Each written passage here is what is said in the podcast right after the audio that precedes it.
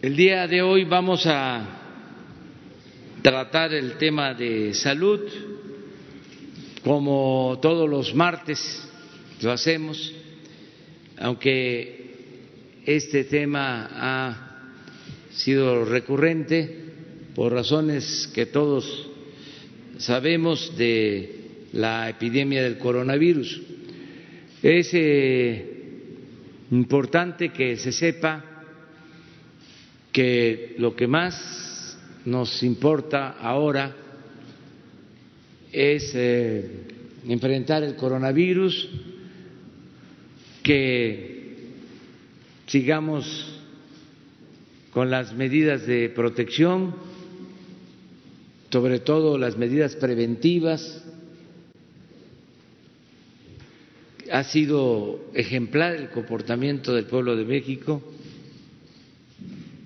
porque ha estado en casa, ha bajado mucho la movilidad y esto nos ha ayudado. Esto ha sido fundamental para evitar pues un descontrol de la epidemia. No eh, hay que dejar de tomar en cuenta que ese ha sido el eje de toda la estrategia, la participación de la gente, el que el pueblo esté cumpliendo al pie de la letra las recomendaciones.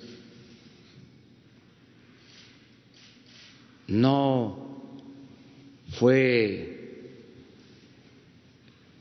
por la fuerza, no fue toque de queda, es decisión consciente, voluntaria de los mexicanos. Es realmente extraordinario. Hay muy buena comunicación entre pueblo y gobierno y esto nos ha permitido el que se haga caso a las recomendaciones en la mayoría del país. Pasamos la prueba de Semana Santa y las playas estuvieron vacías. Ese es el reporte que tengo. Por eso vamos avanzando. A pesar de los pesares, vamos enfrentando esta epidemia. Desde luego, también nos estamos preparando, nos seguimos preparando para eh, el momento más difícil, que no nos rebase, que no nos eh, sature eh, la emergencia, que no rebase la capacidad que se tiene en hospitales, camas, ventiladores, médicos especialistas, que podamos atender a todos, curar a todos, salvar vidas. De ahí la importancia del acuerdo de ayer, porque esos son espacios con ese propósito, el unir esfuerzos, el unir voluntades en estos momentos que se requieren por esta contingencia. Entonces vamos a, a seguir el jueves, les eh, anticipamos, ya vamos a hablar de la estrategia hacia adelante. Los especialistas, los médicos, los científicos que nos han venido guiando, que ellos han venido conduciendo toda la estrategia, van a presentarnos un diagnóstico de la situación y la proyección correspondiente. Es decir, ¿qué esperamos? A partir de eh, estimaciones, también eh, técnicas, científicas, para eh, ya definir la estrategia que se aplicará hacia adelante. Eso el jueves. Y ya una vez que se resuelva lo de la epidemia, que lo vamos a enfrentar,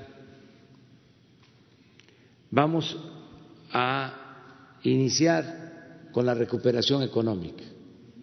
Ya estamos trabajando en eso y eh, mayo, junio, julio va a haber eh, una inyección de dinero en beneficio de la población, sobre todo de los más pobres, para que tengan eh, capacidad de consumo. Se va a fortalecer la capacidad de consumo en tres meses. Ahora sí que lo que se tenga y el resto para eh, levantar pronto la economía. Eso es lo que estamos este, considerando en términos generales. Vamos muy bien también en el terreno político. Hay un poco de oposición. Es normal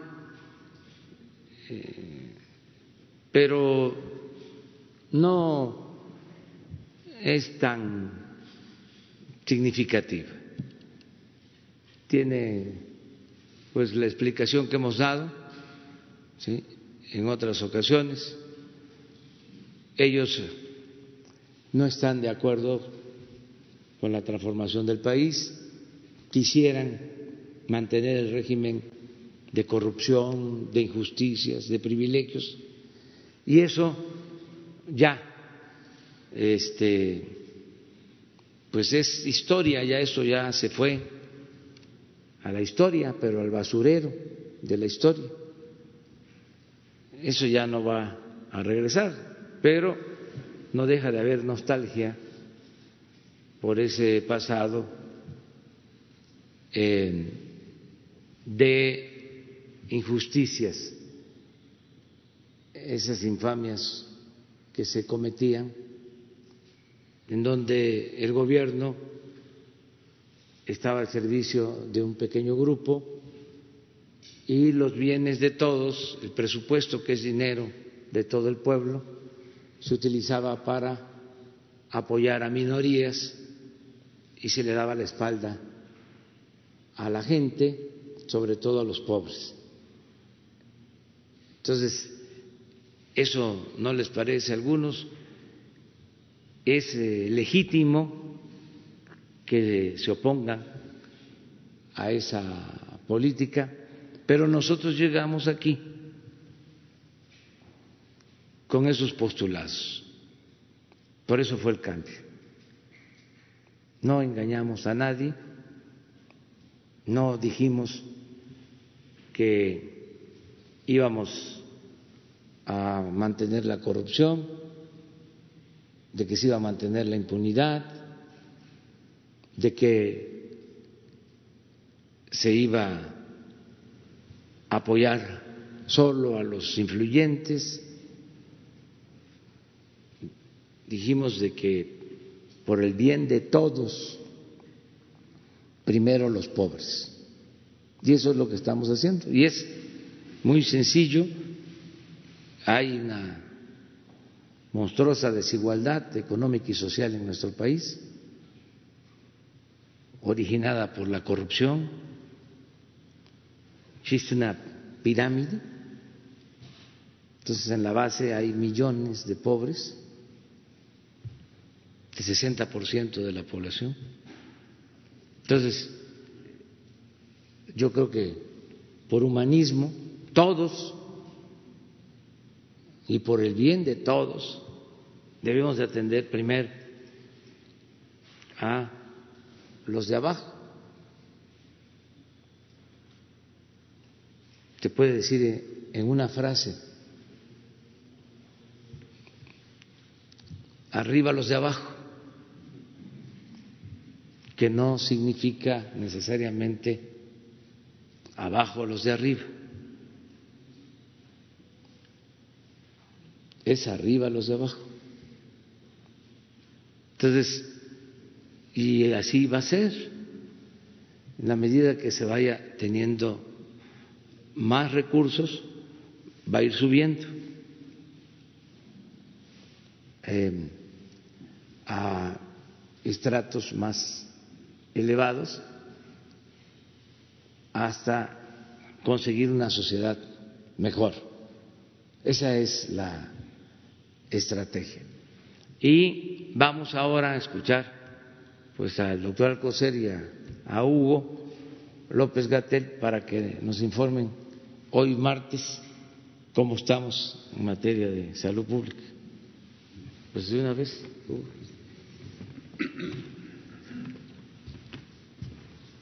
Gracias, señor presidente, secretario de Salud, canciller, directores de las instituciones de salud.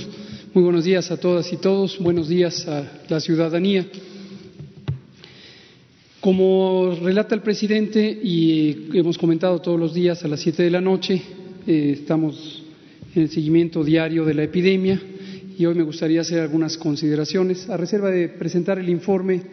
Yo creo que podríamos usar el informe que presenté anoche como punto referencial para quienes no lo vieron y sobre eso les comento eh, la visión panorámica de lo que pensamos está eh, en espera de ocurrir en las siguientes pocas semanas. Aquí lo que vemos en este comunicado que presentamos todas las eh, tardes a las siete de la noche es primero la situación mundial, ya no ponemos el mapa, es poco informativo porque todos los países tienen transmisión activa, pero lo que vemos en esta gráfica de barras es la distribución de eh, casos, la altura de estas barras de colores representa la cantidad de casos registrados en el mundo. Eh, las letras son muy chicas en el eje eh, vertical, pero los números en resumen están ahí. Más de un millón setecientos setenta y tres mil personas han tenido eh, COVID a lo largo de la epidemia desde que empezó en China a principios de enero. Es importante notar que un poco más de un millón de personas, casi un millón ochenta mil, han tenido COVID en las últimas 14 días, es decir, las últimas dos semanas. Esto es importante porque esta eh, transmisión reciente, esta ocurrencia reciente de la enfermedad, es lo que realmente está empujando la epidemia, está manteniendo la transmisión, mientras que el resto, el 40 y del 39% de los casos que ya ocurrieron más allá de 14 días son personas que se han recuperado en su enorme mayoría y eso es una buena noticia porque representan, al contrario, eh, en lugar de ser el motor de la epidemia, representan el freno de la epidemia. Entre más una proporción más grande, un porcentaje más grande de personas que hayan tenido la enfermedad se recuperen, quedarán inmunes. Inmunes quiere decir protegidas biológicamente de la infección y entonces tendrán la posibilidad de no transmitir y frenar la epidemia. Desafortunadamente, lo que vemos también son algunos signos eh, no alentadores a nivel mundial, como el incremento, el aumento de la tasa de letalidad. La tasa o proporción de letalidad de caso es el porcentaje de personas que teniendo COVID desafortunadamente pierden la vida por la enfermedad. Y esto es importante porque lo que representa en buena medida es que conforme la eh, enfermedad se ha propagado en distintos territorios del mundo, no todos tienen la misma capacidad de atención y las eh, dificultades para atender a todas las personas condiciona en muy buena medida la probabilidad de morir.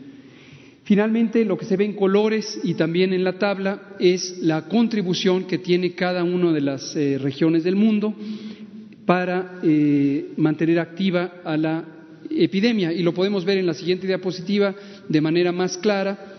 En la barra eh, de hasta abajo lo que se ve es Europa, en la barra roja está la región de América. Son las dos regiones del mundo que tienen la mayor contribución, Europa todavía con 48% y América con 43%.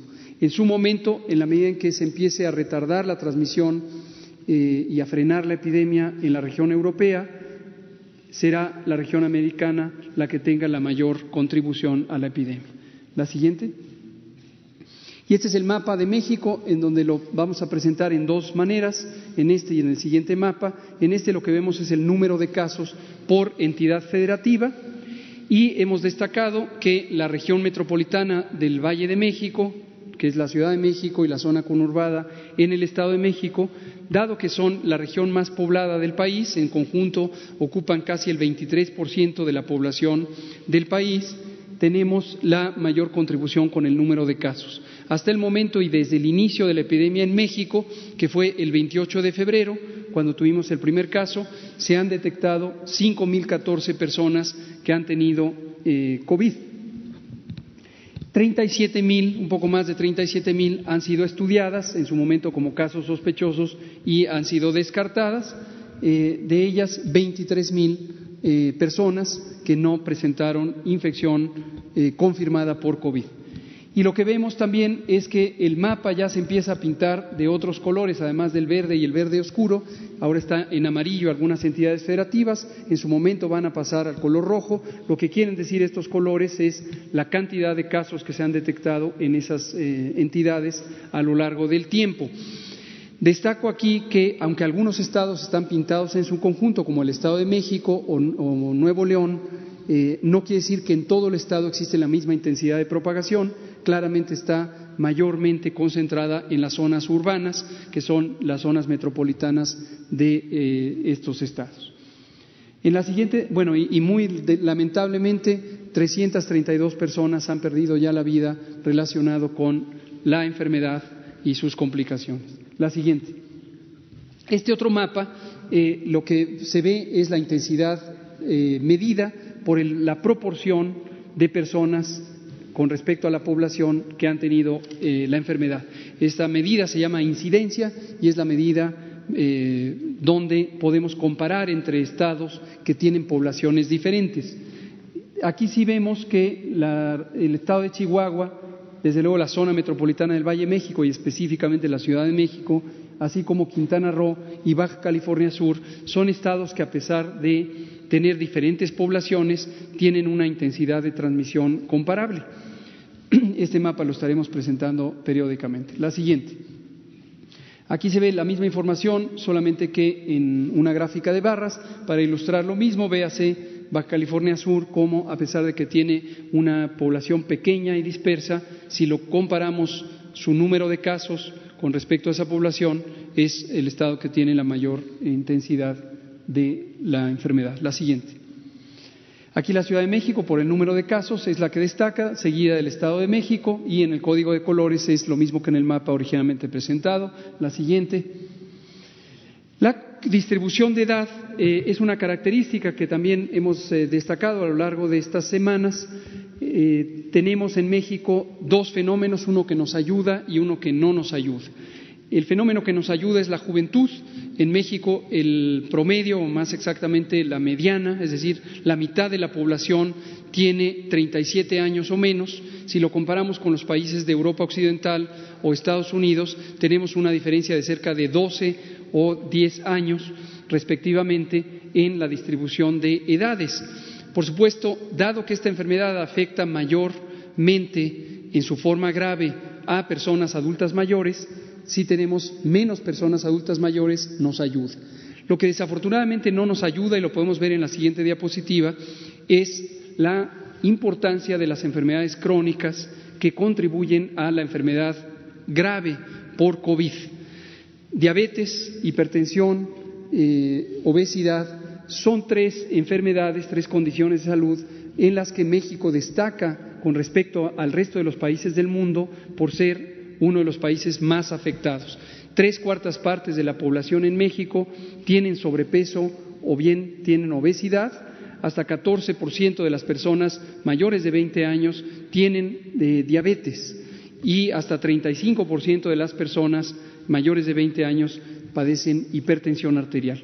¿Cuál es la consecuencia de esto? Que vamos a tener una epidemia en donde las personas adultas jóvenes eh, que se veían en la diapositiva anterior también, pero no, no regrese, también tienen eh, afección grave y eventualmente casos fatales. Aquí se ve la distribución en, edades intermedias eh, de 20 hasta 59 años.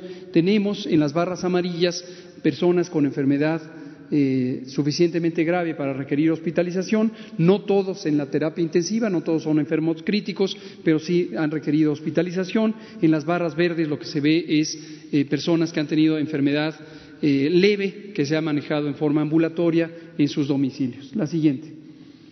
Aquí se ve la distribución del conjunto de los 5.014 casos confirmados, solamente estamos presentando aquí los casos confirmados que han tenido distintas condiciones clínicas, desde el manejo ambulatorio en sus casas hasta hospitalización y hospitalización en la terapia intensiva y los que han requerido intubación para eh, apoyo mecánico ventilatorio. La siguiente. Aquí sí presentamos los sospechosos. Esto en días recientes parece que confundió a algunas personas que no tenían claro la diferencia entre casos sospechosos y casos confirmados. La diferencia es eh, básicamente eh, relevante para el manejo de la información, pero también para las acciones de salud pública. Recordemos que la intervención de contención que eh, establecimos desde el inicio de la epidemia, antes incluso que el primer caso, consiste en detectar a los casos sospechosos, y al tiempo que se les toma una muestra para diagnóstico por laboratorio, se les pone en resguardo domiciliario y se estudia a sus contactos para que estos también estén en resguardo domiciliario. En un momento dado, y también lo fuimos comentando, cuando ya son un, conjunto bastante amplio de casos, esta medida de contención se vuelve poco útil, poco práctica y es conveniente instaurar las medidas masivas. En México aprovechamos la oportunidad de haber contemplado la epidemia desde antes de que empezara en México y pudimos anticipar 15 días, todavía en la fase 1, las intervenciones masivas de mitigación que eh, corresponden típicamente a la fase 2. Esto lo que nos ha permitido es que masivamente disminuyan los eh, contagios y eso va a contribuir importantemente al control de la epidemia. Ahí se ven eh, en sus distintos tipos de presentación clínica los casos ambulatorios o leves, los casos estables, graves y críticos, tanto los sospechosos como los confirmados. La siguiente. Las enfermedades, ya hemos destacado, hipertensión, diabetes, obesidad, el propio tabaquismo, que en sí mismo es una enfermedad, además es un condicionante de prácticamente eh, una centena de daños a la salud. El tabaco siempre es malo, los productos del tabaco, tanto los que se consumen por combustión, por eh, quemado, como los que se vaporizan, son eh, elementos nocivos para la salud. Esto lo sabemos perfectamente y se sabe desde hace muchas décadas. La siguiente. Aquí se ve en tres grandes grupos arbitrariamente eh, organizados las personas menores de 25 años, que incluye a los adolescentes y niños, que muy afortunadamente no tienen eh, enfermedad grave y no han tenido eh, casos fatales. Recordarán que al inicio de la epidemia habíamos comentado que los niños los íbamos a considerar, sobre todo los menores de 5 años, como un grupo de riesgo, igual que los consideramos para la influenza. Eso lo dijimos en un momento en donde la epidemia solo estaba en China y no había una suficiente experiencia acumulada de conocimiento para eh, identificar esto. Afortunadamente, el conocimiento que se produjo conforme la epidemia avanzó en otros países nos ha permitido eh, identificar con eh, razonable certidumbre que los niños no son una población de alto riesgo, a diferencia de lo que sí seguimos considerando para los adultos mayores, las mujeres embarazadas, las mujeres embarazadas y las personas que padecen enfermedades crónicas. El grupo de edad intermedia, 25 a 59 años, sí tiene esta letalidad de 5.1% y notoriamente los mayores de 60 tienen letalidades superiores al 14%. La siguiente. Este es el detalle por entidad federativa. Aquí quiero destacar dos cosas. Cuando vemos en una entidad federativa letalidades altas, esto puede representar al menos dos cosas. Una, que la capacidad de atención pudiera estar rebasada y el rebasar la capacidad de atención, como lo hemos alertado, puede condicionar una mayor letalidad porque la oportunidad de atención de las personas en estado crítico se reduzca. Pero lo otro que también puede revelar, y frecuentemente lo revela, es un proceso de identificación de casos eh, no eficiente. Y esto es importante porque cuando vemos estados con un número pequeño de eh, casos fatales, pero que tienen letalidades muy altas, es el caso del extremo derecho e izquierdo para ustedes de la diapositiva, eh, lo más probable es que hay una eh, dificultad para identificar casos y esto eh, tiene que subsanarse. La siguiente. La mortalidad, a diferencia de la letalidad, lo que revela es la contribución de cierta enfermedad, en este caso COVID, en las causas de muerte que presenta una entidad federativa o todo el país. La mortalidad en México en promedio es 0.26 por 100.000 habitantes. No lo vayan a interpretar como un porcentaje, es 0.26 por 100.000 habitantes y eh, esa es la contribución que se ve en la gráfica para las distintas entidades federativas. La siguiente. Este es otro dato importante que ustedes conozcan, que es la contribución de distintos virus respiratorios a los casos tanto de enfermedad leve como de enfermedad grave. Las distintas causas de neumonía eh, siguen presentes en el panorama nacional y mundial y contribuyen proporcionalmente a la ocurrencia de neumonías. Hasta hace algunas semanas, concretamente en la semana nueve, que es la primera semana de marzo, teníamos todavía una contribución importante del virus influenza o de los distintos tipos del virus influenza que estábamos todavía en la temporada ordinaria o estacional de influenza. Sin embargo, ahorita ya se redujo sustancialmente eh, la contribución del virus influenza y el virus SARS-CoV-2, causante de COVID, está presente en alrededor de 15%. ¿Qué esperamos que va a ocurrir? Que conforme pasen las semanas de propagación de la infección, COVID va a ser la enfermedad predominante, es decir, cuando se demuestra que existe el virus SARS-CoV-2 en personas que tienen las características clínicas de la enfermedad. La siguiente. Esta información es también importante y no debemos eh, despreciarla porque nos da una buena noticia.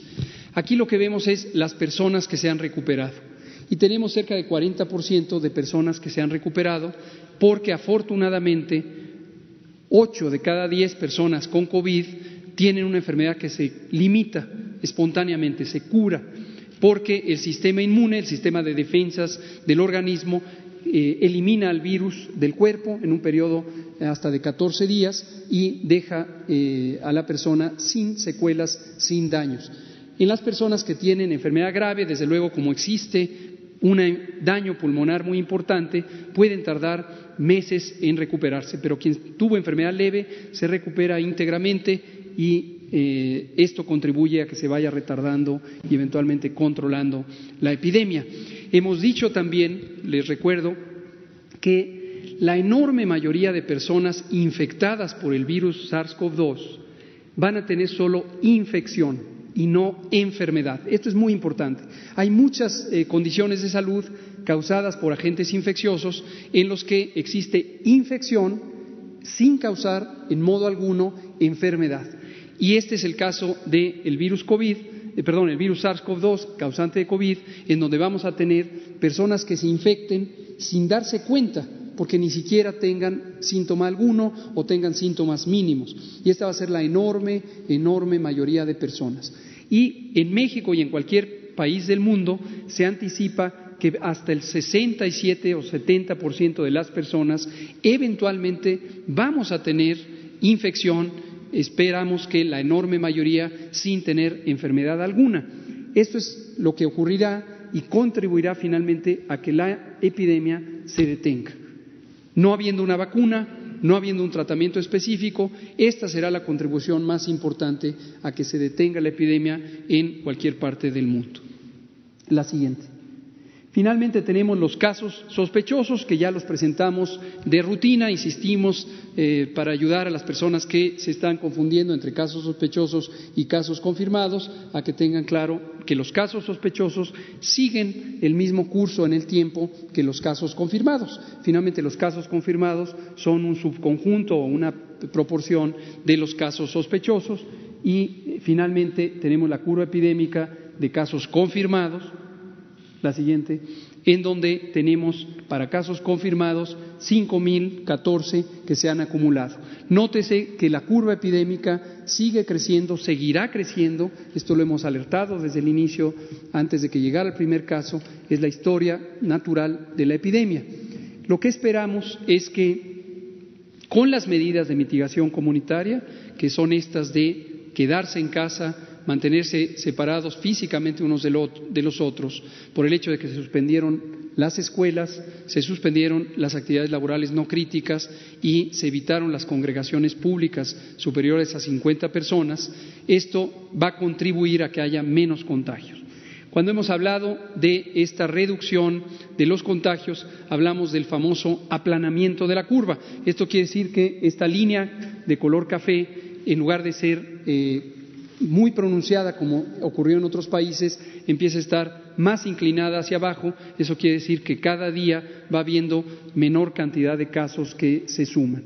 Todavía eh, no tenemos la suficiente tiempo transcurrido desde el inicio de las intervenciones como para tener una estimación robusta, pero seguramente rumbo al final de esta semana ya tendremos varios indicios que nos permitan reconocer si vamos bien en ese sentido y se ha reducido la transmisión o no vamos tan bien y la transmisión sigue de manera muy activa. Termino.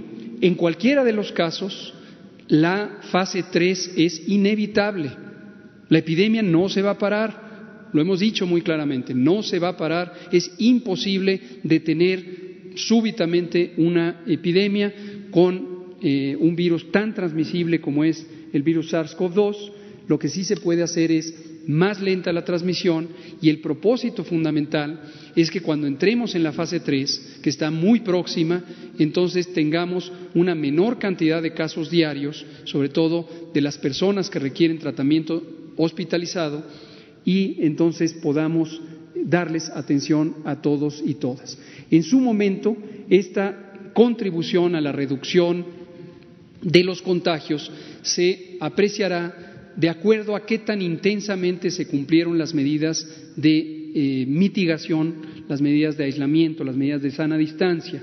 En algunos lugares, es el caso de la zona metropolitana del Valle de México, tenemos documentación directa, se monitorea qué tanto se ha reducido y tenemos muy buenas noticias, se ha reducido casi el 70% de la movilidad urbana tanto en el transporte público como en transporte privado y también las congregaciones públicas.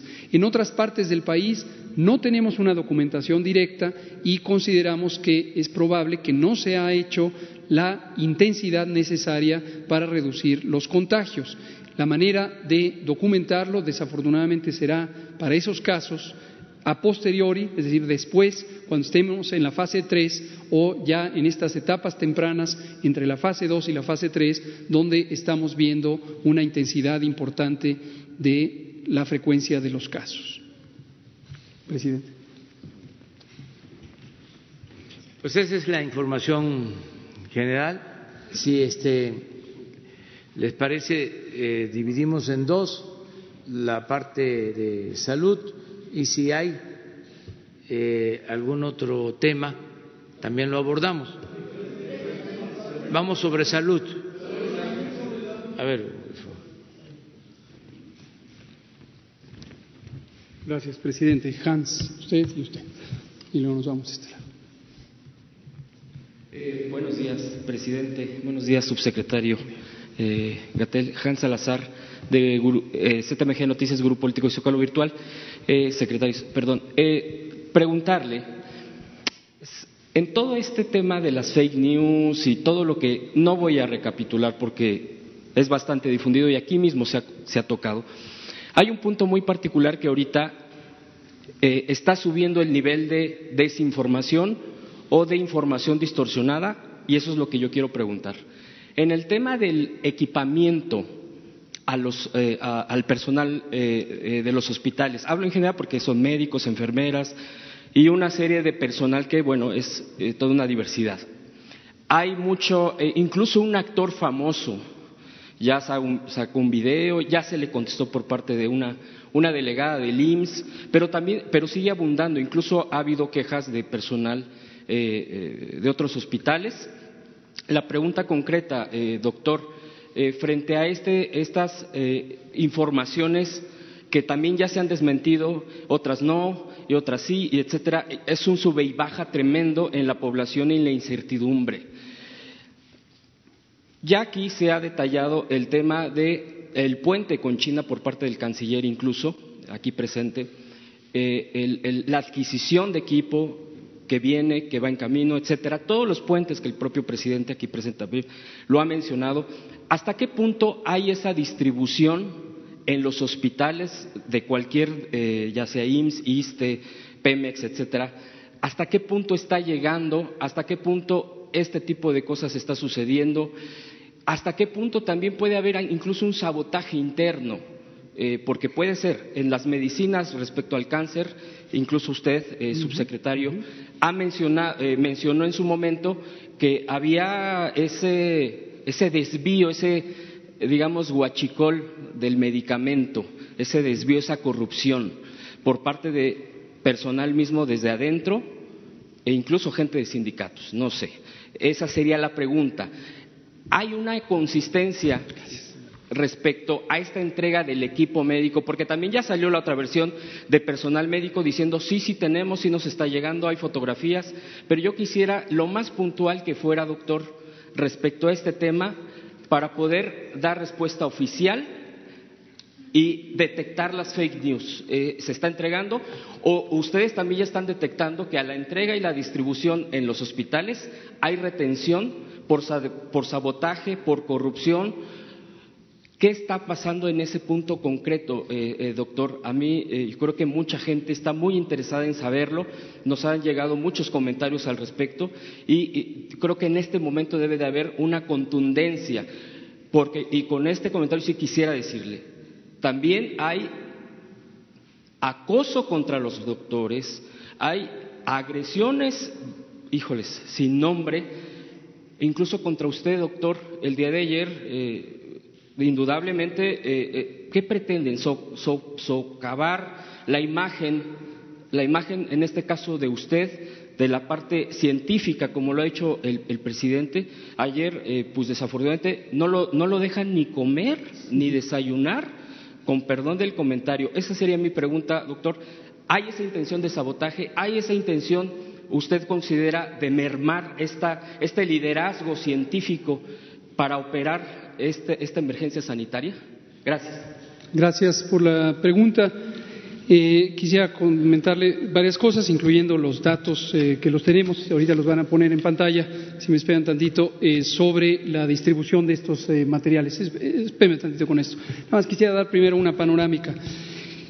una de las decisiones, desde mi punto de vista, muy útiles que tomó nuestro presidente al inicio de esta epidemia, desde el inicio, y lo ha comentado aquí, se lo comentó a los eh, otros 19 líderes mundiales del grupo G20, eh, es que los problemas como este, las epidemias, sean eh, manejadas de acuerdo a estándares científicos, de acuerdo a información técnica, no de carácter político.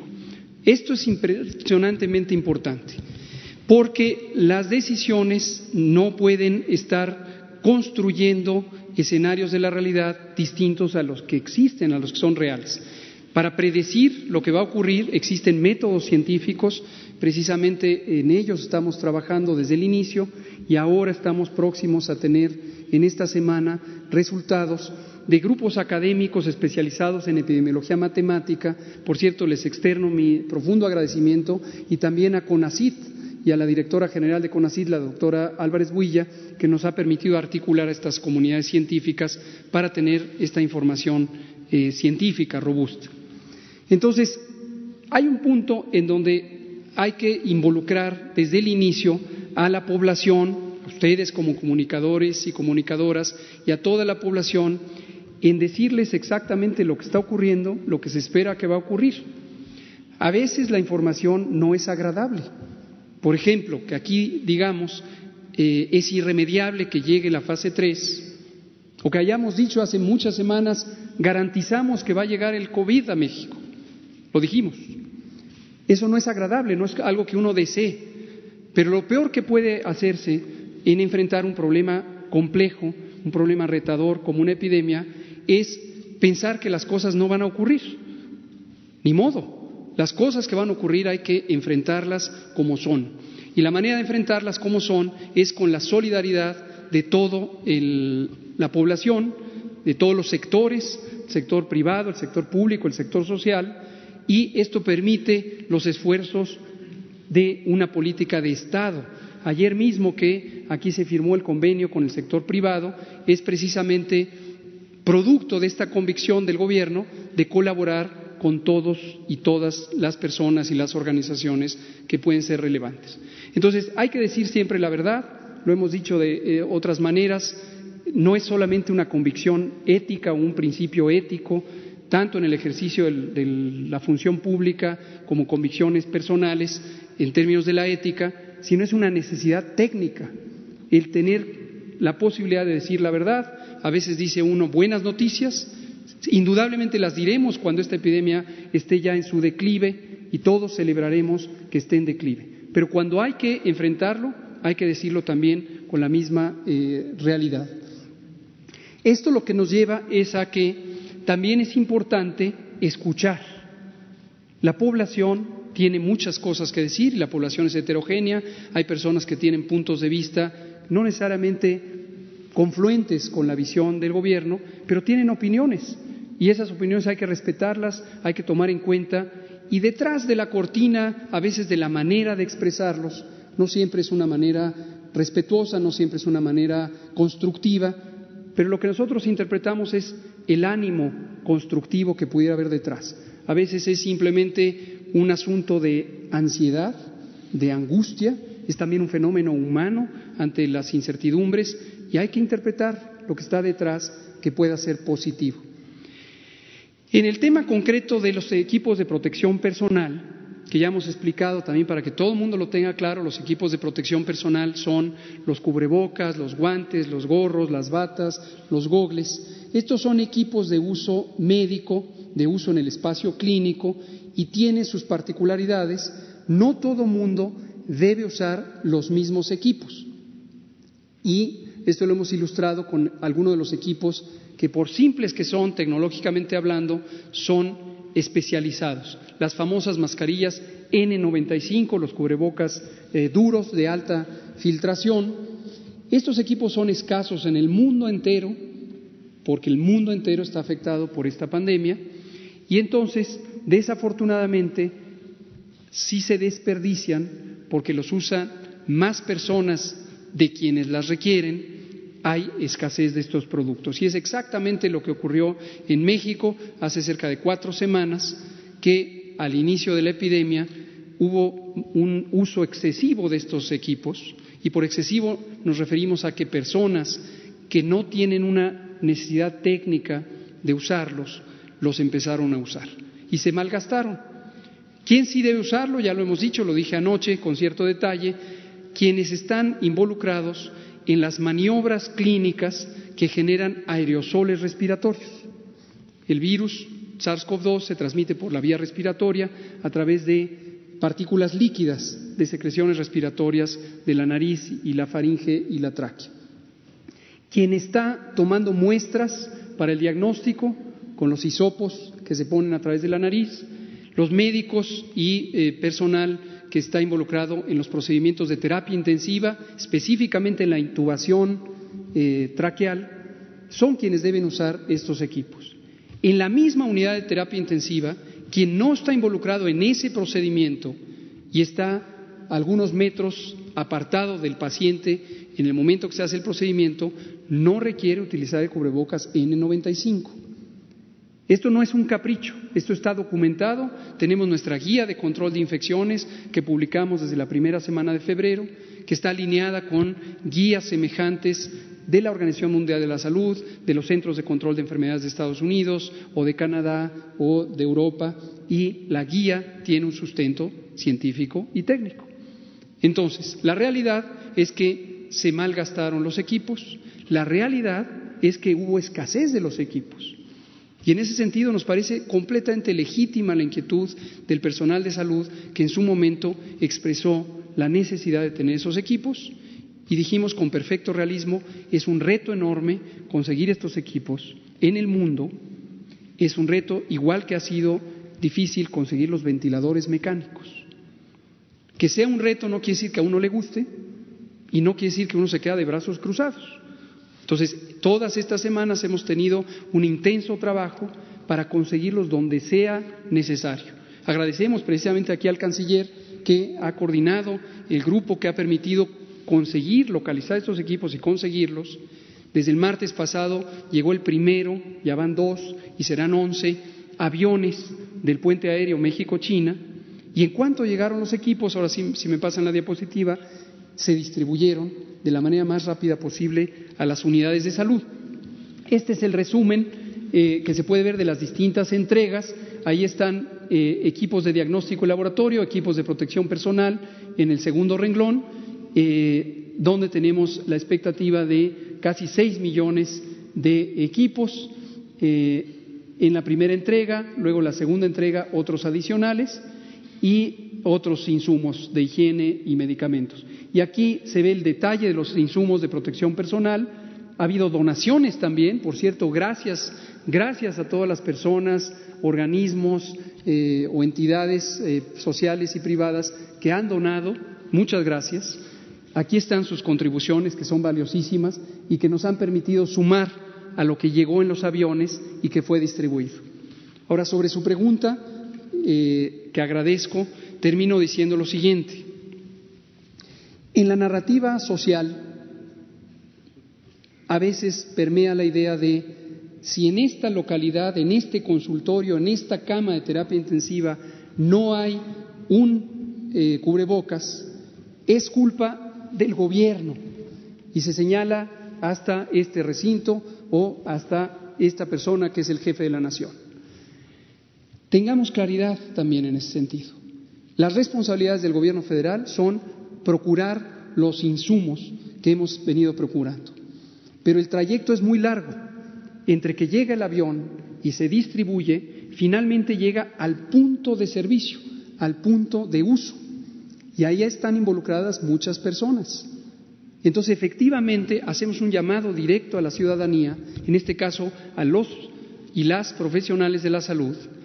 Si ustedes en su unidad no tienen el equipo, ayúdenos a encontrar quién fue el que obstaculizó que llegara el equipo. Nosotros podemos decir, con evidencia en la mano, que los equipos fueron adquiridos, que los equipos fueron transportados y que los equipos fueron entregados. Si localmente no llegan a donde deben estar, que es en la cama del paciente para que los use la médico, la médica, el enfermero y la enfermera, entonces alguien está obstaculizando. Y la solidaridad de la población también nos va a ayudar a detectar quién está interfiriendo con el bien público y con la protección de la salud. Denúncienlo, denúncienlo. Muchas gracias. Concretamente en este tema, vuelvo a lo mismo, al, tema de las fake news. ¿Qué posible es de que el sistema, en este caso de salud, que usted ahorita está, bueno, junto con, por supuesto, sin hacer un lado el doctor Alcocer, al secretario de salud, y que han tomado, digamos, esta cabeza de la responsabilidad eh, por, por, la situación delicada de la, de la contingencia sanitaria. Recuerdo cuando en el temblor del 2017 eh, la gente, no quiero hablar sociedad civil, la gente se organizaba y decía, eh, hey, esto es falso, el famoso verificado. ¿Por qué no lo hace? Eh, podría ser una buena propuesta que ustedes lo hicieran, es decir, que sacaran una cuenta, un, hablo de redes sociales, o bien otras vías, aclarando esto es falso, porque ya, al subirse eh, personajes de la farándula, permítamelo decir, permítame decirlo así, me parece que eh, a la gente, por supuesto que la, la, tambalea, a, bueno, a todos, a la sociedad. Digo, tratamos de informarnos, pero hay gente que desafortunadamente se va con la primera versión, pues porque lo dijo tal personaje. ¿Por qué no hacer algo similar con el tema de verificar y que la gente pueda preguntar, oiga, eh, a los encargados de, esta, de algún tipo de plataforma, ¿esto es real? Y que digan, no, no es real, falso. O sí se está verificando, o sí ya se revisó y se mandó o se reforzó la situación de que se está atorando, lo que usted dice ahorita, pidiendo a la población, pidiendo al personal médico, al personal de salud que denuncie.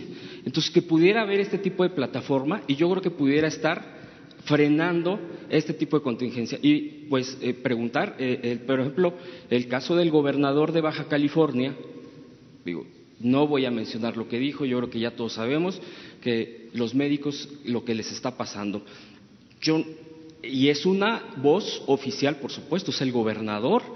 Y yo no le pregunto por un asunto de politiquería o de política o de, o de grilla, como vulgarmente se dice, sino técnicamente, doctor, ¿qué podría responder al respecto? Y, con eso pues yo le agradecería las respuestas que me Sí, yo diría de manera muy sintética, gracias, que eh, es deseable que en una sociedad plural todo el mundo se pueda expresar, que todo el mundo encuentre la libertad para externar sus opiniones, no siempre hay que coincidir eh, y es una responsabilidad individual de cada quien situarse en el lado de la verdad o en el lado de la mentira y en la intención de comunicar algo. Eh, la responsabilidad que eso implica. Con mayor razón, cuando existe un reto para todas y todos en una nación, eh, hay que mantener un espíritu de unidad, de cordialidad y contribuir. un país finalmente es, eh, es, como una nave circulando por el océano. Si uno piensa que uno puede sabotear a esa nave y no tiene conciencia que entonces va a perecer junto con quizá los demás, pues está haciendo un daño a todos y todas. Entonces, mi apreciación es que con mantenernos en comunicación y la gran mayoría de las personas responden. A veces quien actúa de una manera aparentemente negativa es porque está confundida, es porque está expresando otro tipo de sentimientos. El miedo es una reacción muy poderosa y el miedo combinado con ignorancia, resultan en odio y es una reacción también muy, muy poderosa, desde luego negativa. Pero en la medida en que la verdad es consistentemente expresada, por eso nos interesa eh, y, apreciamos mucho también la instrucción del presidente. Todas las noches estamos aquí a las siete para informar sobre este tema y que cada quien vaya tomando sus, sus consideraciones. Por favor. Muchas gracias, señor presidente. Buenos días, buenos días a todos. Eh, quizá le parezca pueril la pregunta, pero yo creo que eh, ¿por qué las personas de cierta edad, eh, de 80 años, por ejemplo, como yo, somos más sensibles o prediabético, como dice el doctor Cruz López, que yo lo soy, somos más lábiles, más sensibles, ¿qué es lo que se desgasta, aprende el deterioro normal, lógico del ser humano? ¿Por qué y cómo puede el gordo, el obeso, porque decimos siempre el obeso, a lo mejor alguien no entiende el gordo, el gordísimo, el gordito, cómo va a, detectarse, a saberse y qué, qué medidas tomar para precaverse. Esa sería la primera pregunta, por favor. Muchas gracias. No me parece en modo alguno pueril, me parece una pregunta relevante y también interesante. Existen muchos mecanismos por los que estas enfermedades crónicas contribuyen al riesgo de complicaciones. En algunos casos eh, pondré la situación de la diabetes. La diabetes es una enfermedad que se caracteriza por el exceso de azúcar en sangre, de glucosa, que es una de las azúcares eh, que están en el cuerpo, que se adquieren por vía de los alimentos, y tenemos un nivel normal de azúcar en sangre. Cuando ese nivel de azúcar en sangre eh, aumenta, por el hecho de que en la diabetes no existe un procesamiento adecuado de estas azúcares, no entran a las células en donde tienen que entrar las moléculas de azúcar para proveer la energía de las células, entonces quedan en exceso estas moléculas, esta concentración de azúcar en sangre. Y eso, el exceso de azúcar, hace que todas las células del, organismo, las paredes de los vasos sanguíneos, las células del sistema inmune, que son los glóbulos blancos, también los glóbulos rojos, prácticamente todas las células se afectan en su funcionalidad. Y están descritos múltiples mecanismos moleculares muy detallados por los que los glóbulos blancos se vuelven menos eficientes en su actuar. Ya no se movilizan con suficiente velocidad, ya no llegan a los tejidos donde tienen que eh, agregarse, ya no producen las moléculas que, que permiten que se comuniquen entre ellos. Es un asunto bastante complejo, pero dicho de manera simple, se disminuye la eficiencia del sistema de defensas del organismo. Y esto lo que hace es que las personas con diabetes tengan una susceptibilidad mayor a padecer infecciones o, una vez que padecen infecciones, a que se compliquen las infecciones. De hecho, las infecciones son una de las primeras causas individuales de la mortalidad en personas con diabetes. Algo semejante ocurre con la edad. Eh, en el proceso eh, de, edad va existiendo un desgaste de la eficiencia de todos los órganos del cuerpo y todos los sistemas, incluyendo el sistema eh, inmune. Todo esto se lo aprendí a mi maestro, el inmunólogo Jorge Alcocer Varela. Y también eh, las personas con obesidad, esto me interesa destacar, otro mecanismo diferente. La obesidad altera también las distintas funciones metabólicas, suele estar asociada con fenómenos como la resistencia a la insulina, que condiciona el estado clínico que se llama prediabetes, y también el volumen corporal disminuye la capacidad respiratoria. Entonces, en un momento dado, una persona con obesidad, particularmente si es una obesidad de, alto grado, eh, de un índice de masa corporal eh, grande, en el momento en que tiene una infección respiratoria o una afección del aparato respiratorio, la eficiencia del funcionamiento de los pulmones, la expansibilidad de los pulmones, su capacidad de expandirse, es menor que en una persona que tuviera peso normal. Y eso le disminuye la adaptación a el, problema respiratorio. luego entonces, eh, doctor eh, López Gastel, eh, ¿qué vida debe, llevar el individuo diabético ochentón? ¿Qué, para, precaverse, para prevenir ¿Cómo no? ser víctima aquí? Y felicitarle por lo como habló usted de la verdad. Me recordó a Juan Ruiz de Alarcón en La Verdad Sospechosa, que sentencia que este es un remedio que sabe mal, pero que hace mucho bien. Eso, es la verdad sospechosa de Juan Ruiz de Alarcón. Muchas gracias. Muchas gracias. Las medidas de prevención en general son las mismas para cualquier edad, se vuelven más importantes en personas adultas mayores de 60 años, mujeres embarazadas, por favor no olvidemos a las mujeres embarazadas. Ayer presentamos, por cierto, la guía de eh, prevención y control de COVID en el embarazo, parto, puerperio y para los recién nacidos, pero las medidas de higiene generales, lavarse las manos repetidamente, si se está con síntomas, abstenerse de estar en contacto con otros, cubrir el estornudo cuando eh, eh, se produce con el ángulo del codo y, eh, en general, guardar la sana distancia. Por favor, usted, Carlos, y, y de este lado. Perfecto, vamos a darle el paso y luego a una mujer. Allá, usted. Gracias, muy buenos días. Carlos Pozos del Hormóleculo Oficial. Buenos días, señor presidente de México. Buenos días a todo el equipo. Yo quisiera preguntarle eh, qué avances se tiene respecto a la construcción de los 50 mil respiradores o ventiladores que encargó el eh, señor presidente al CONACIT.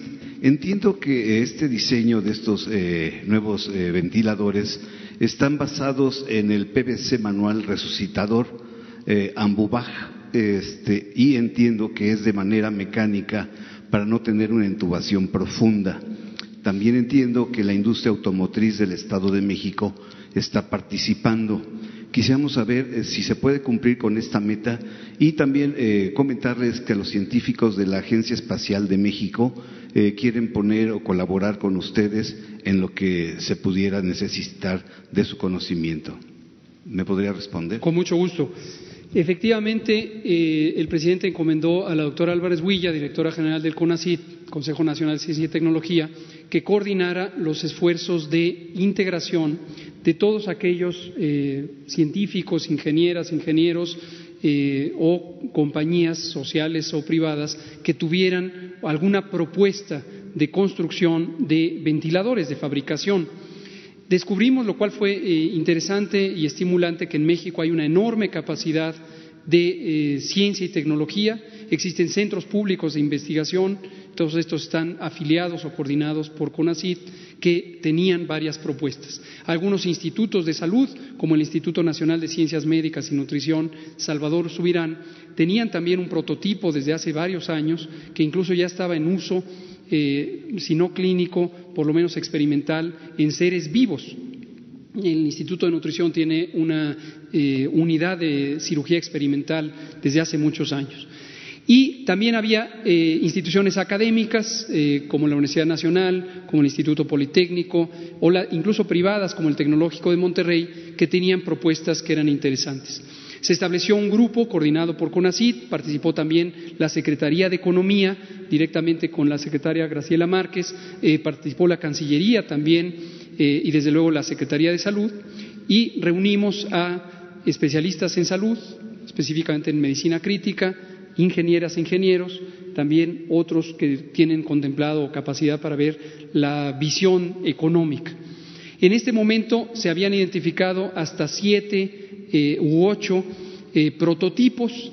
La doctora Álvarez Huilla con el grupo técnico identificaron que no todos los prototipos eran realmente prototipos, sino eran lo que se llama maquetas y la diferencia estriba en que los prototipos tienen una mayor cercanía con convertirse en un producto real escalable en producción, mientras que las maquetas son una especie de prueba de concepto. Todavía no tenemos el informe más reciente del, ciclo reciente, en la última semana. Parecía que había dos prototipos prometedores y una oferta eh, importante de varias compañías, la industria automotriz y, otras, que eh, aeronáutica también son otros de los que tienen estándares industriales muy favorables.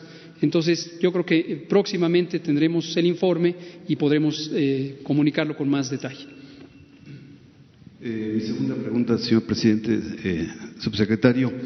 ¿Hay rabia en los columnistas mercenarios dentro del periodismo mexicano también tradicional? Existe esa rabia. Entiendo que es válida la crítica al poder, pero quienes guardaron siempre silencio como momias, ahora tienen una campaña de desprestigio a la credibilidad y autoridad sanitaria.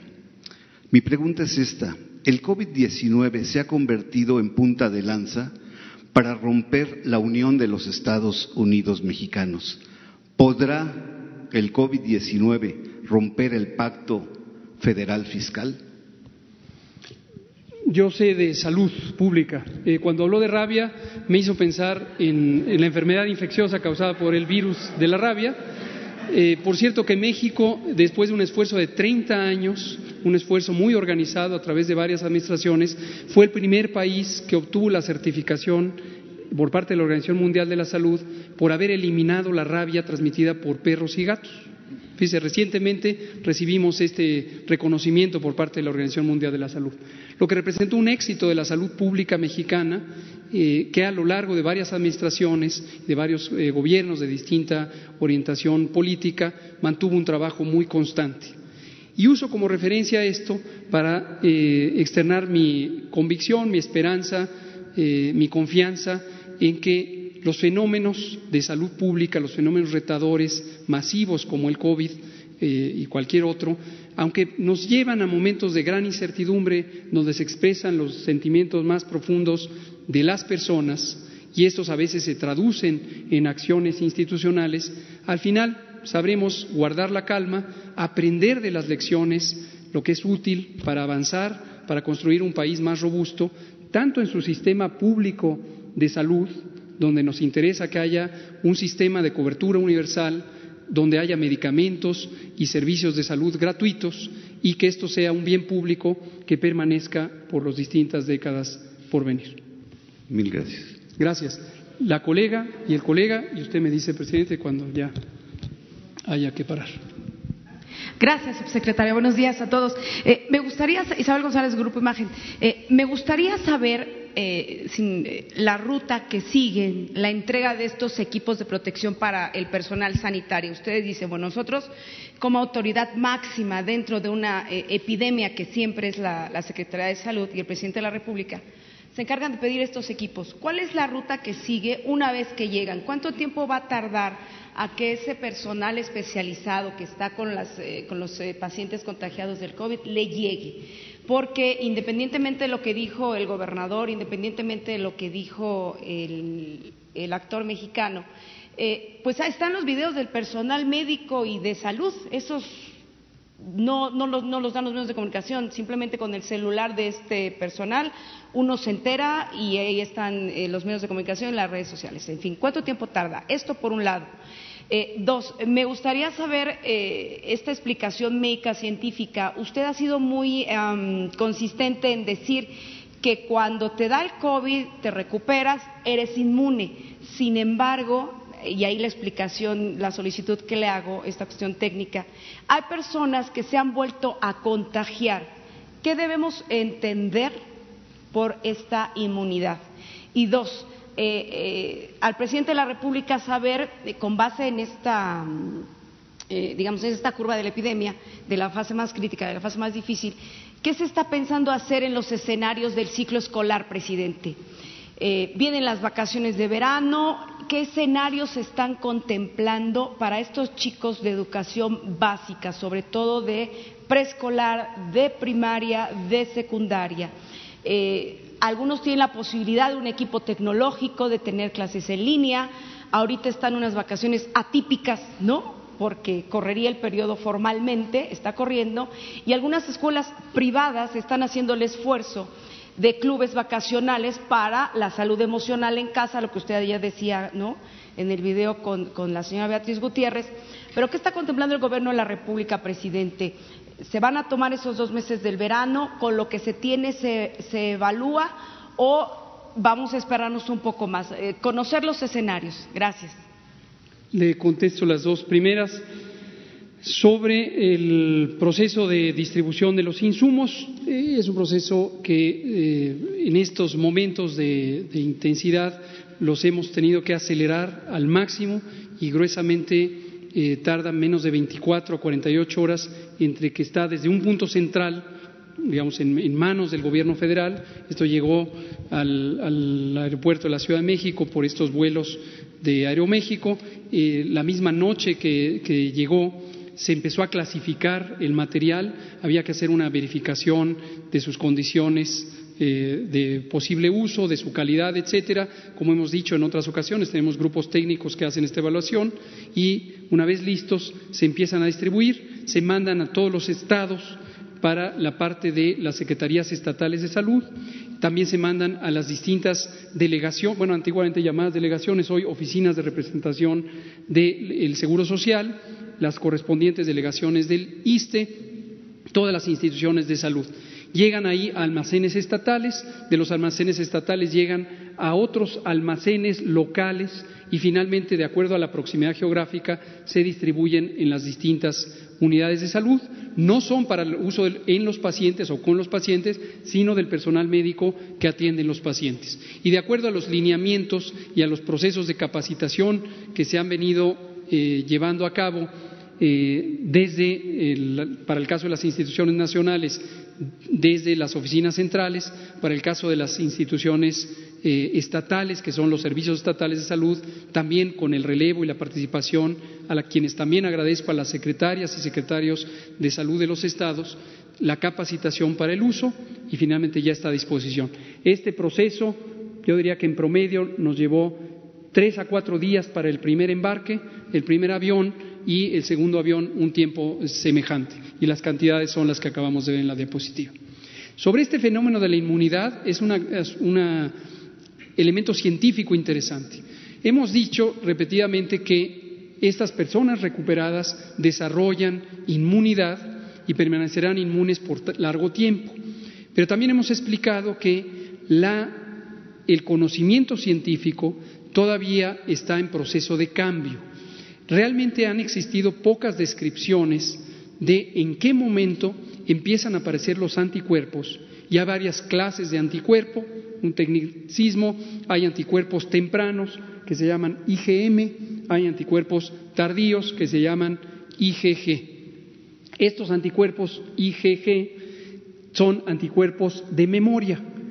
Generalmente para una cantidad importante de enfermedades infecciosas permanecen por años, decenas de años o eventualmente por toda la vida.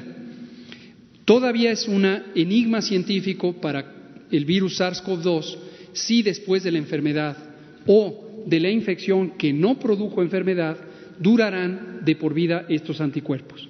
Ha habido algunas descripciones, la más nutrida, cerca de 120 casos eh, en Corea, en donde se ha identificado personas que un mes después, en promedio de, haber padecido COVID, regresaron con eh, síntomas y se les pudo detectar que tenían todavía eh, virus. Aquí hay dos fenómenos que aún por esclarecer. El primero es si el uso de ciertos medicamentos que disminuyen la eficiencia del sistema inmune pudiera estar contribuyendo a retrasar el proceso de generación de inmunidad.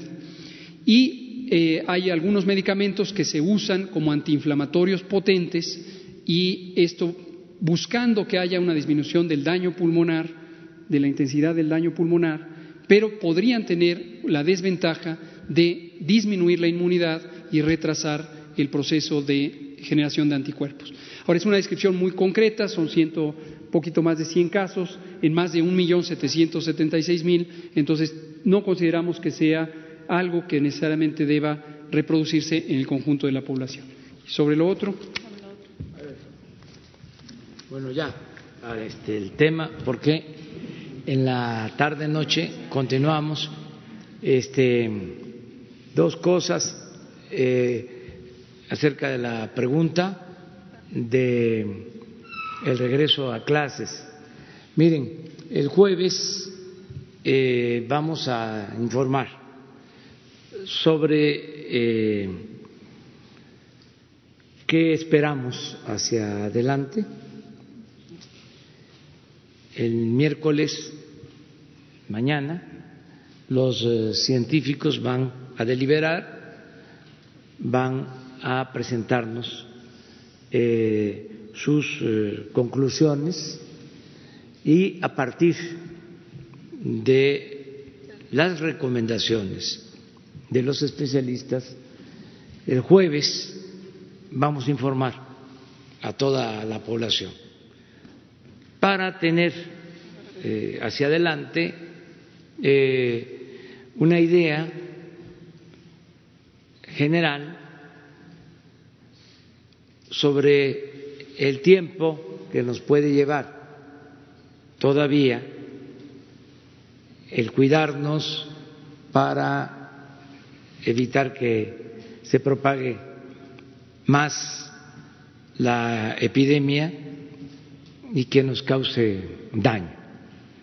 Entonces, esta decisión la vamos a dar a conocer el jueves por la mañana.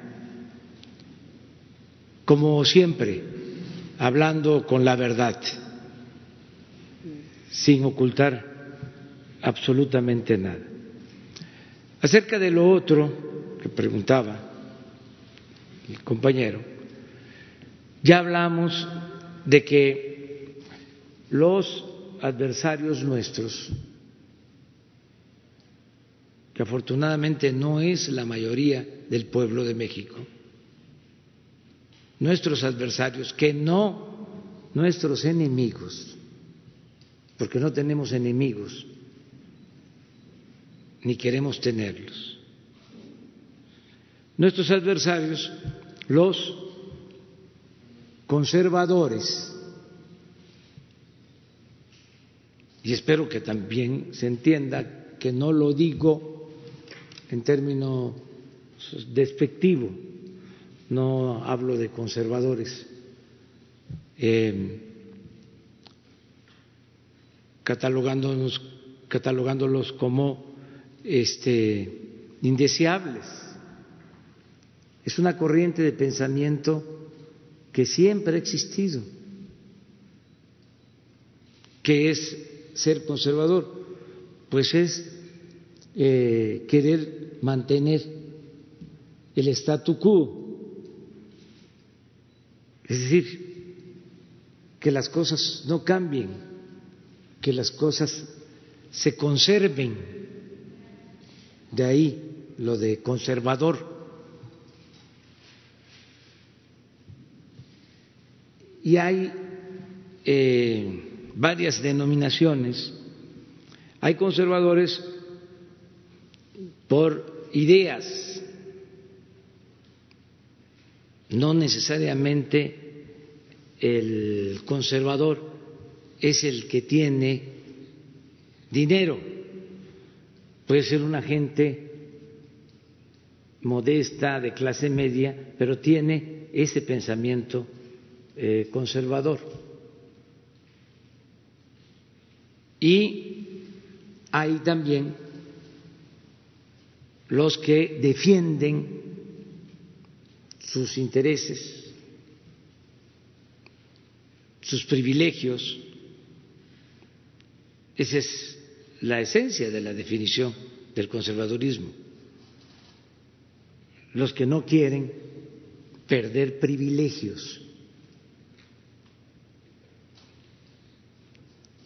Entonces, este grupo, aún no convertido en una reacción,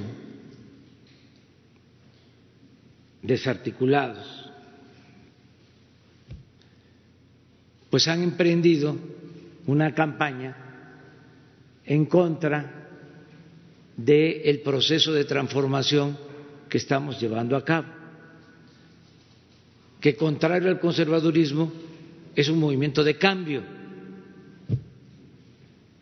y de cambio verdadero, porque también la palabra cambio se usó mucho y se engañó de que iban a haber cambios y al final fue lo que se conoce como gatopardismo, eso que consiste en que las cosas en apariencia cambian para seguir igual. Entonces, como decidimos llevar a cabo una transformación, pues naturalmente existe una oposición conservadora.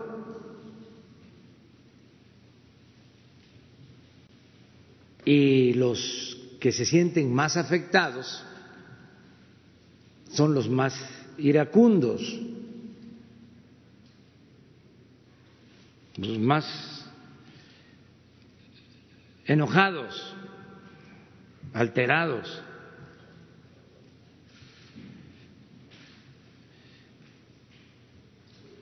Y han emprendido estas campañas.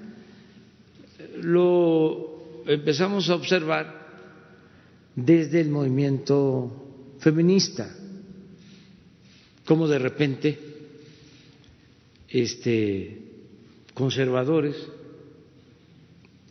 se montaron en el movimiento feminista, porque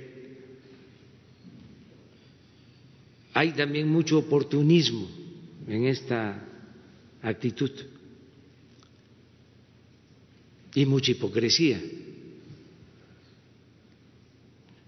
Esa, creo yo, es la doctrina principal del conservadurismo, la hipocresía.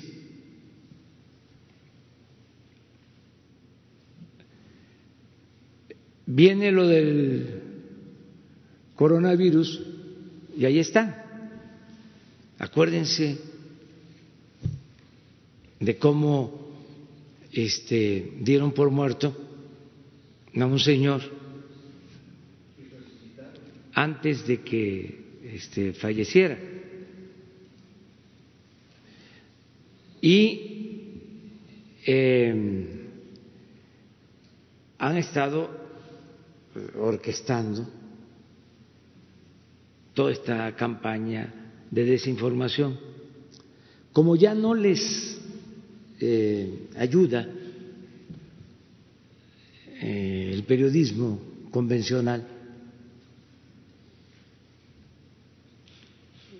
lo que antes llamábamos, y lo digo en forma respetuosa, la prensa vendida o alquilada, los columnistas, como ya no les eh, apoya en el propósito último que es desgastar al gobierno para que se detenga la transformación, porque ese es el fondo del asunto. Ellos quieren mantener el régimen de corrupción y nosotros queremos cambio. Y son momentos de definiciones. ¿Es corrupción o transformación? Parece maniqueo, pero esto ayuda más a aclarar las cosas.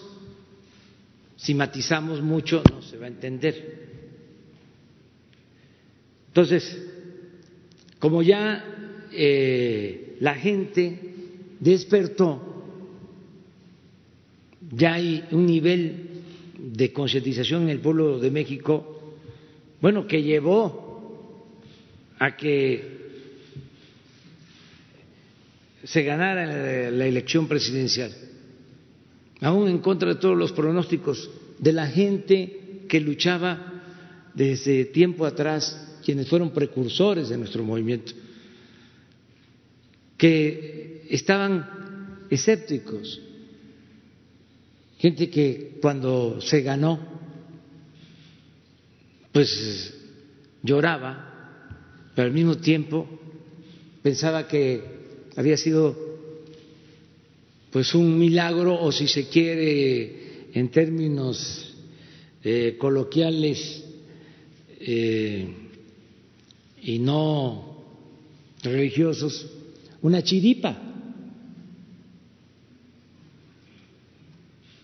me decían ¿cómo fue esto? pellizcame después de tanto tiempo de lucha, después de tantos fraudes. ¿Cómo logramos esto? Bueno, lo logramos porque el pueblo nos impulsó, nos apoyó. El pueblo fue el motor del cambio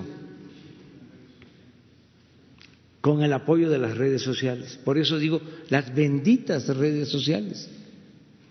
Y lo voy a seguir diciendo a pesar de eh, las mentiras y las falsedades, porque estoy tranquilo por el hecho de que tenemos un pueblo muy consciente, muy politizado.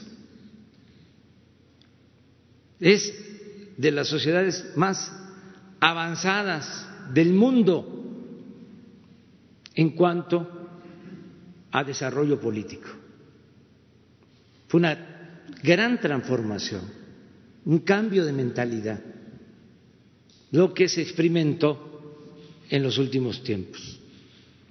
Entonces, puede ser los que antes podían manipular y tenían mucha influencia, pues ya no tienen la misma influencia. Y si a esto se le agrega que ya no tienen los mismos ingresos, porque como se decía antes, si no suena lógico,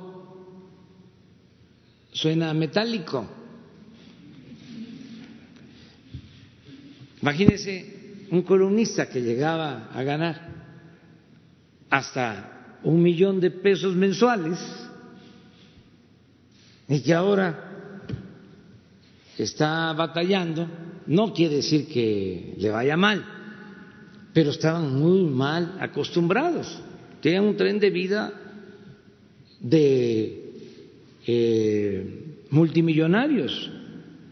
Y eso de multimillonarios extravagantes, porque yo conozco multimillonarios austeros, que no andan este, con trajes eh, costosísimos, no con zapatos este, costosísimos, con, con alhajas, no. Incluso sus aviones son, este, vamos a decir, normales. Entonces, ya ellos, aunque siguen, este, pues eh, atacando, eh, siguen oponiéndose a nosotros, ya no funcionan, ya no eh, tienen el mismo efecto, porque estos que se creían los dueños de México, pues hacen encuestas, ¿no les parece raro de que hay toda una campaña en contra del gobierno y no aparecen encuestas? No aparecen. En otras circunstancias, este, bueno, hubo un tiempo en que hacían encuestas eh, diarias. Ahora no hay encuestas. Entonces, ven lo que está pensando la gente, porque el pueblo es sabio, y lo he dicho muchas veces y lo repito, el pueblo no es tonto, tonto es el que piensa que el pueblo es tonto. Entonces, como ya no les da, entonces van escalando.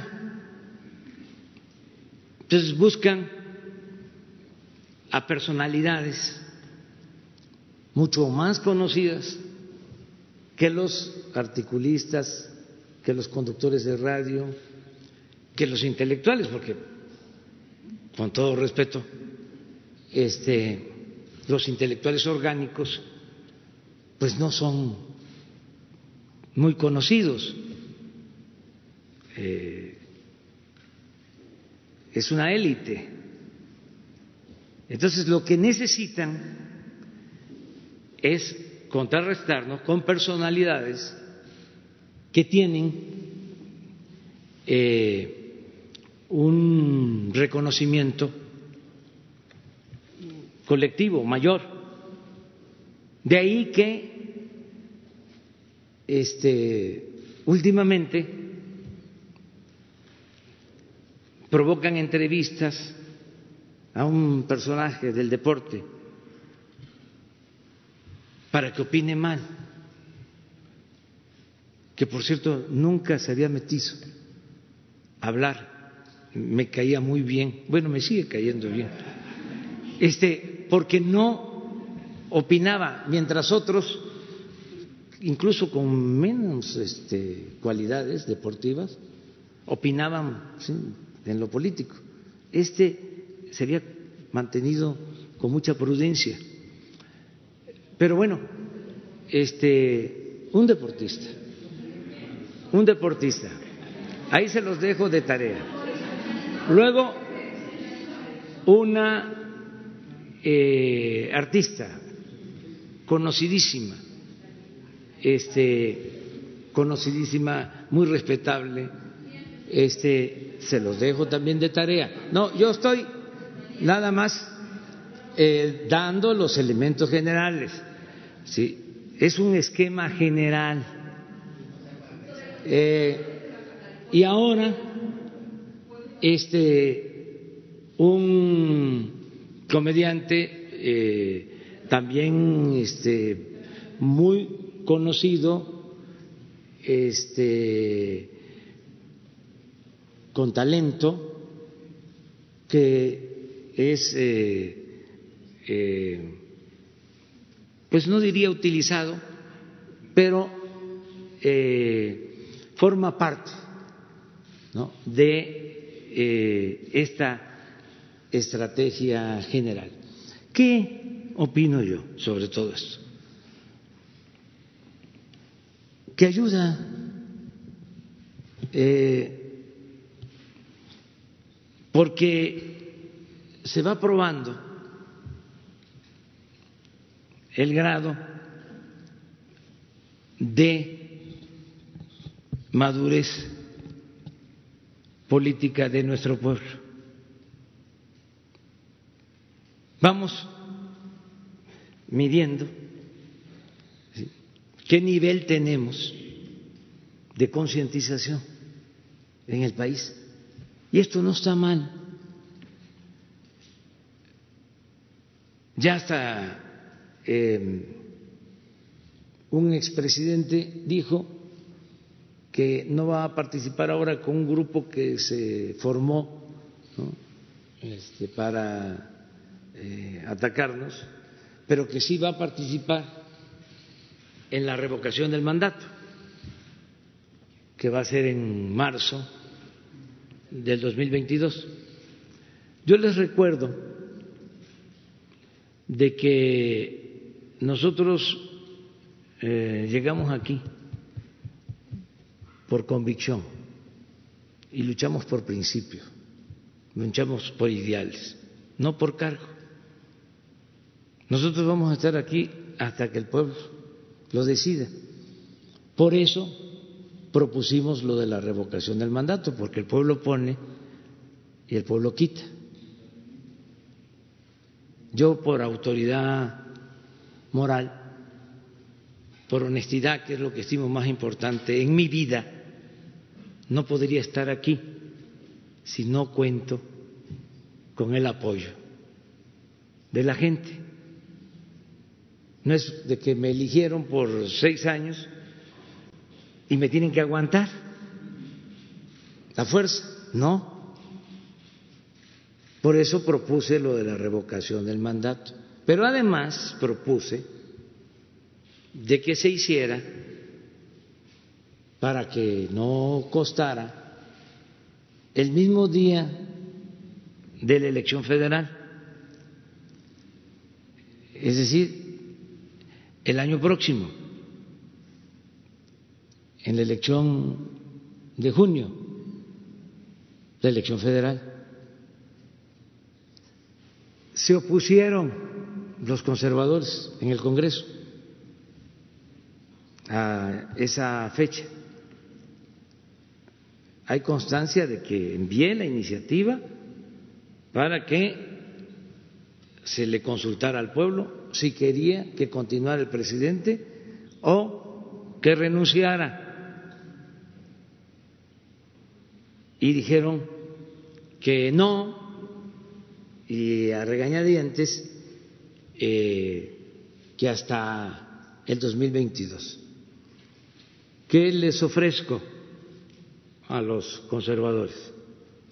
Con todo respeto para que sea el pueblo de manera pacífica el que decida.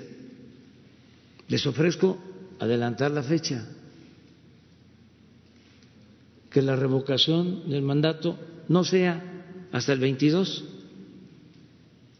que la hagamos aprovechando que van a haber las elecciones el mismo día. Es una tarjeta adicional. Se va a votar por diputados, por autoridades locales, por gobernadores, porque van a haber cambios en los estados, y una boleta. ¿Quieres que continúe el presidente o que renuncie?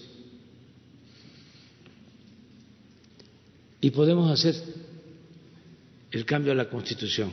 Yo envío si me responden hoy, mañana la iniciativa de reforma constitucional. Y se puede porque eh, se tendría la mayoría absoluta tanto en la Cámara de Diputados como en la Cámara de Senadores y también en los congresos locales. Esto eh, ayudaría mucho para que eh, se aminorara el ansia. Y que este, en este tiempo bajara eh, pues el enojo, no el malestar social.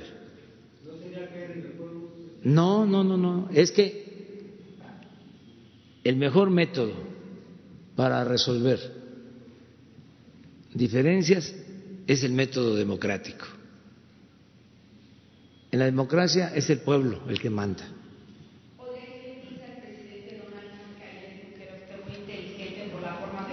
Pero eso es otro asunto. Ya nada más, nada más decirles que llevamos muy buenas relaciones con todos los gobiernos del mundo. Este, en especial llevamos muy buena relación con el gobierno de Estados Unidos, porque esto le conviene al pueblo de México, nos conviene. Mañana vamos a explicar, viene la secretaria de Energía y viene el director de Pemex para explicarles por qué fue favorable a México el acuerdo de la OPEP y de la no OPEP en cuanto a eh, reducción en la producción petrolera. Y les vamos a eh, dar a conocer cuál es la estrategia hacia adelante para seguir fortaleciendo el sector energético, que es fundamental, es palanca para el desarrollo. Nuestro eh, sector energético eh, fue un muy buen acuerdo, eh, bueno, reconocido por todos. Nada más les comento que cuando se votó, hubieron aplausos para México. Eh, y estamos hablando de países pues muy distintos, eh, con posturas políticas diferentes y un gran reconocimiento a nuestro país. Nos debemos de sentir muy orgullosos por la fama y la grandeza de México, no de ahora, de siempre. Es algo eh, extraordinario. Y ahora, ahora eh, se está reconociendo más eh, la importancia de nuestro gran país y de nuestro pueblo en todas las latitudes y la relación con el presidente Trump es una relación buena, es una relación de amistad.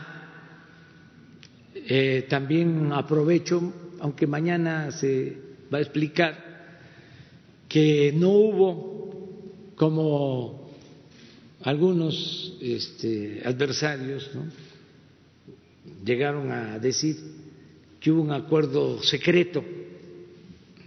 O que este, eh, se habían comprometido cosas, eh, nada.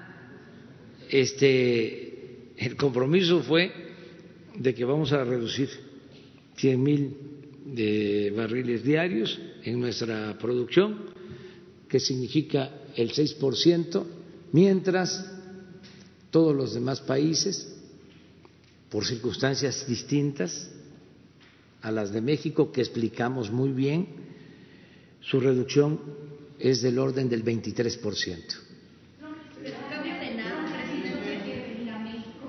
Yo les comento a ustedes que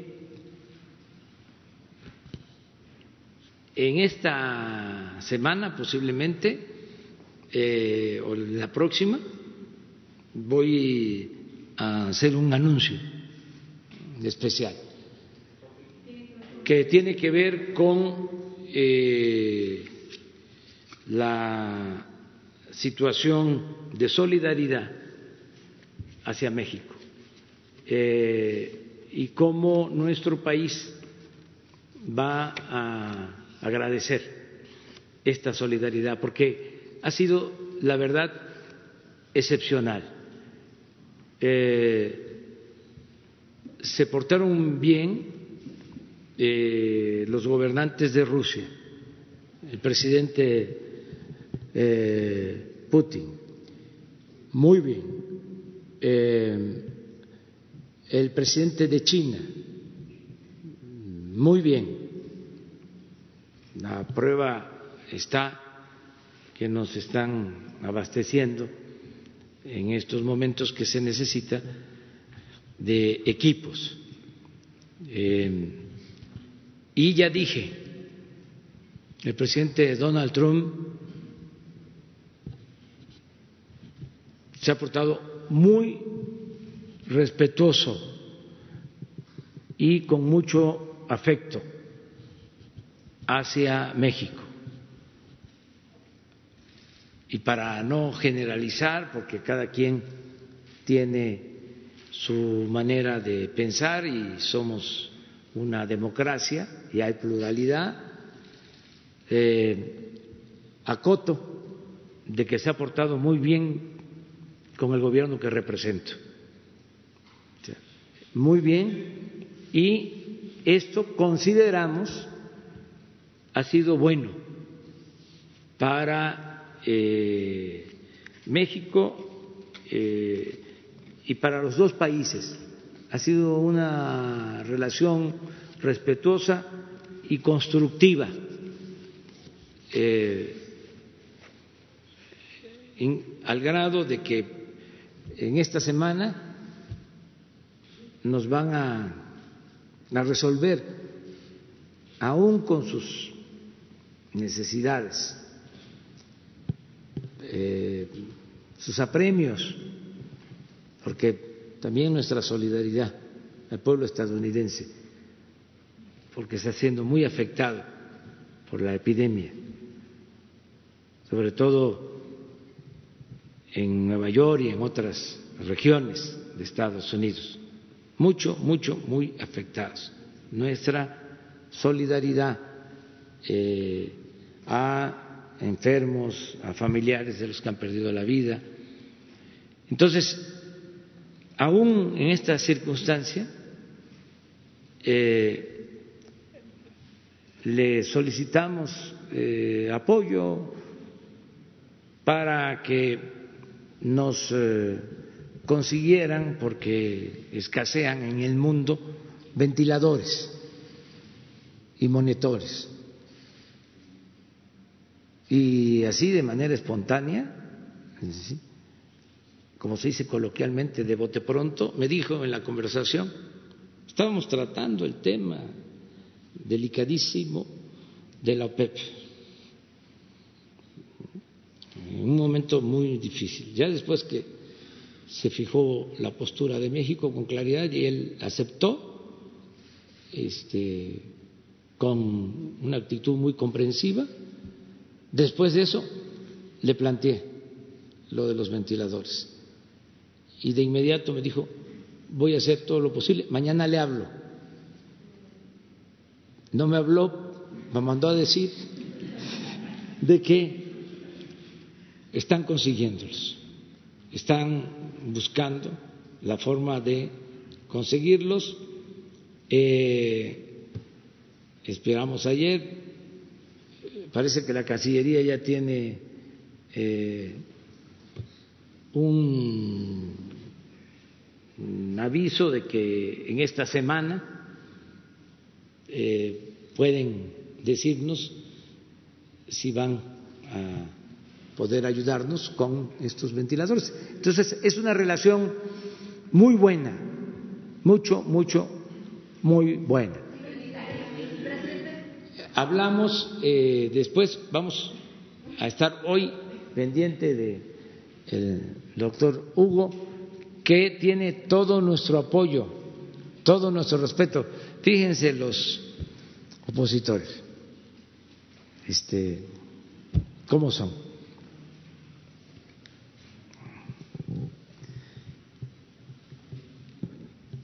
Un partido conservador declaró, ahí se los dejo de tarea, porque ahí ando viendo, ¿no?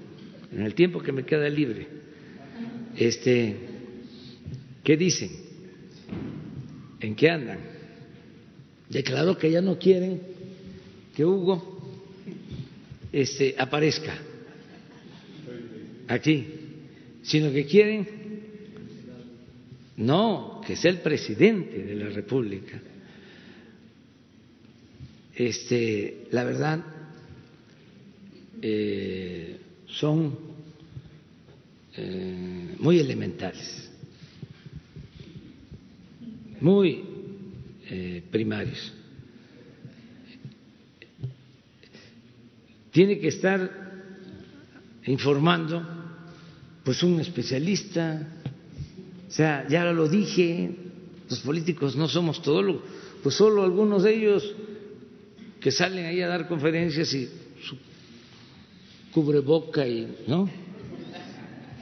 Todos este, cubiertos.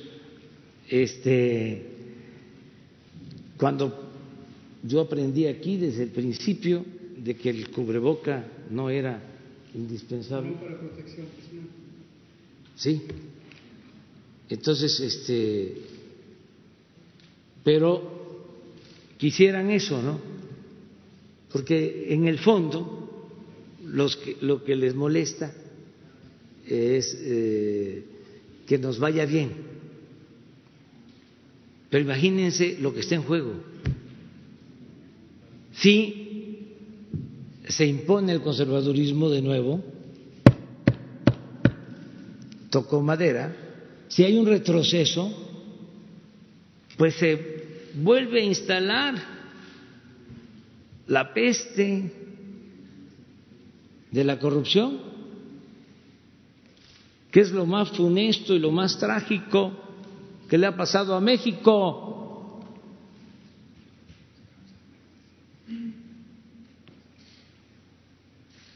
Eso sí,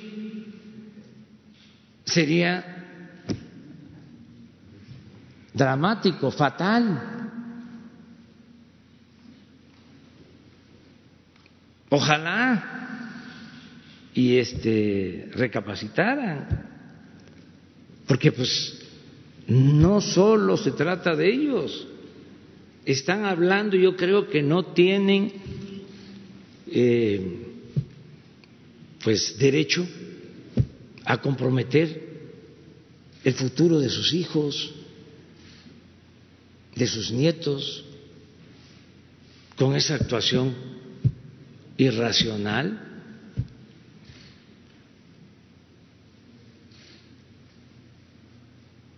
Juárez, no cabe duda que era extraordinario, genial. Esa frase,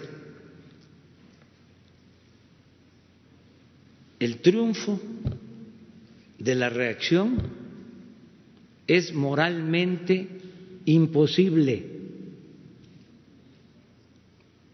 Fíjense el contenido. El triunfo de la reacción es moralmente imposible. ¿Por qué lo decía? Porque ¿cómo ¿sí? van a triunfar quienes le dan la espalda a su pueblo, a su patria, quienes van al extranjero a buscar a un príncipe para gobernar México? ¿Cómo eh, van a triunfar los que mienten? Los hipócritas. Por eso es extraordinaria la frase. Pueden imponerse con la mentira, con el dinero, pero nunca tendrán autoridad moral. Y si no tienen autoridad moral en estos tiempos, no van a poder tener autoridad política. Entonces, ojalá y todo esto ayude, está ayudando mucho a eh, esclarecer nuestra situación como país. Y yo estoy optimista, yo sé que vamos a salir adelante, como lo dije en el informe, eh, vamos a volver a abrazarnos en las plazas públicas y vamos eh, a iniciar eh, la recuperación económica, social, se va a regresar a la normalidad productiva y vamos a salir adelante como hemos salido siempre ante adversidades, catástrofes, calamidades, por la fortaleza de México, por la cultura de México. Eh, hablábamos desde el principio, no se tomaba mucho en cuenta, pero cuando pase todo esto y tengamos que hacer un análisis sereno, vamos a valorar la importancia de eh, nuestras culturas, de nuestras costumbres como pueblo de nuestras tradiciones, la importancia de la familia mexicana. Eh, repito, la principal institución de seguridad social que hay en el país, la fraternidad de nuestras familias. Todo eso es México. Entonces, por eso, ánimo vamos a salir adelante. Hoy por la noche a las 7, Hugo continúa eh, informando, como siempre, con el equipo que le ayuda. Y mañana hablamos sobre petróleo y el jueves ya quedamos en la definición de la estrategia, de lo que sigue, lo que vamos a llevar a cabo hacia adelante y que la pasen muy bien. Váyanse a, digo respetuosamente, este, con todo cariño, con todo cariño, este, no dejen de hacer lo que este, hace Hugo este, y algunos del sector salud. Eh, váyanse a comer este, una, una torta, una guajolota con atole. ¿eh? Este, bueno, adiós, adiós.